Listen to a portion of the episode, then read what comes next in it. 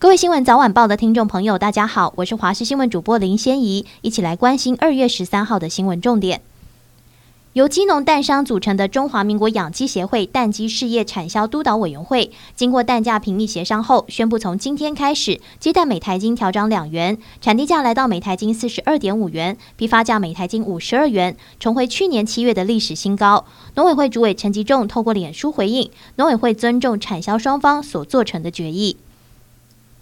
暌违二十三年重返台北的台湾灯会五号盛大展开，展期吸引大量民众前往参观。台北市副市长李思川表示，活动中有民众告知他动线规划不好。自己也点头抱歉，表达会改进。台北市长蒋万安今天也说，会就民众反映部分加速改善。蒋万安表示，自己昨天也实际走访灯会，看了一下相关动线规划、人潮车流，的确有些细节部分可以做得更好。民众也有给予一些反应，而灯会还有一周，希望就民众反映的部分加速改善，将灯会做得更好。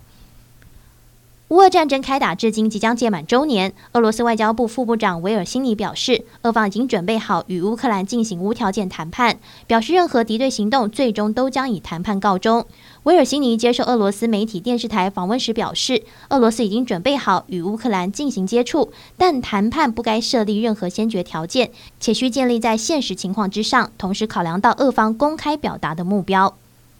驻美代表萧美琴今天应邀前往立法院外交及国防委员会参加闭门查叙。与会的国民党立委江启臣会后受访说，萧美琴会中谈及将把台美二十一世纪贸易倡议列为重点，也表示美国国会议员访台机会高。民众党立委邱成远说，他过去是台商时就见过萧美琴。今天会中针对台美经贸、国防安全、参与国际组织等议题，与萧美琴交换意见。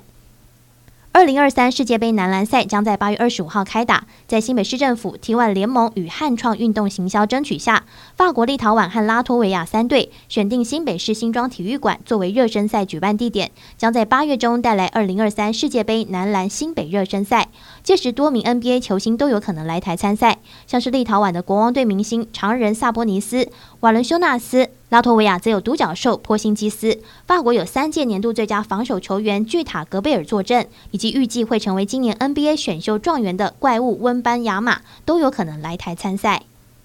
台北近年来房价高涨，购物门槛之高让年轻人望之却步，进而成为脱北者转往其他县市置产。根据内政部统计，六都二零二二年中以台北市的净迁出人口最多，达到三点七万人，其中北市净迁出最多的行政区则是大安区。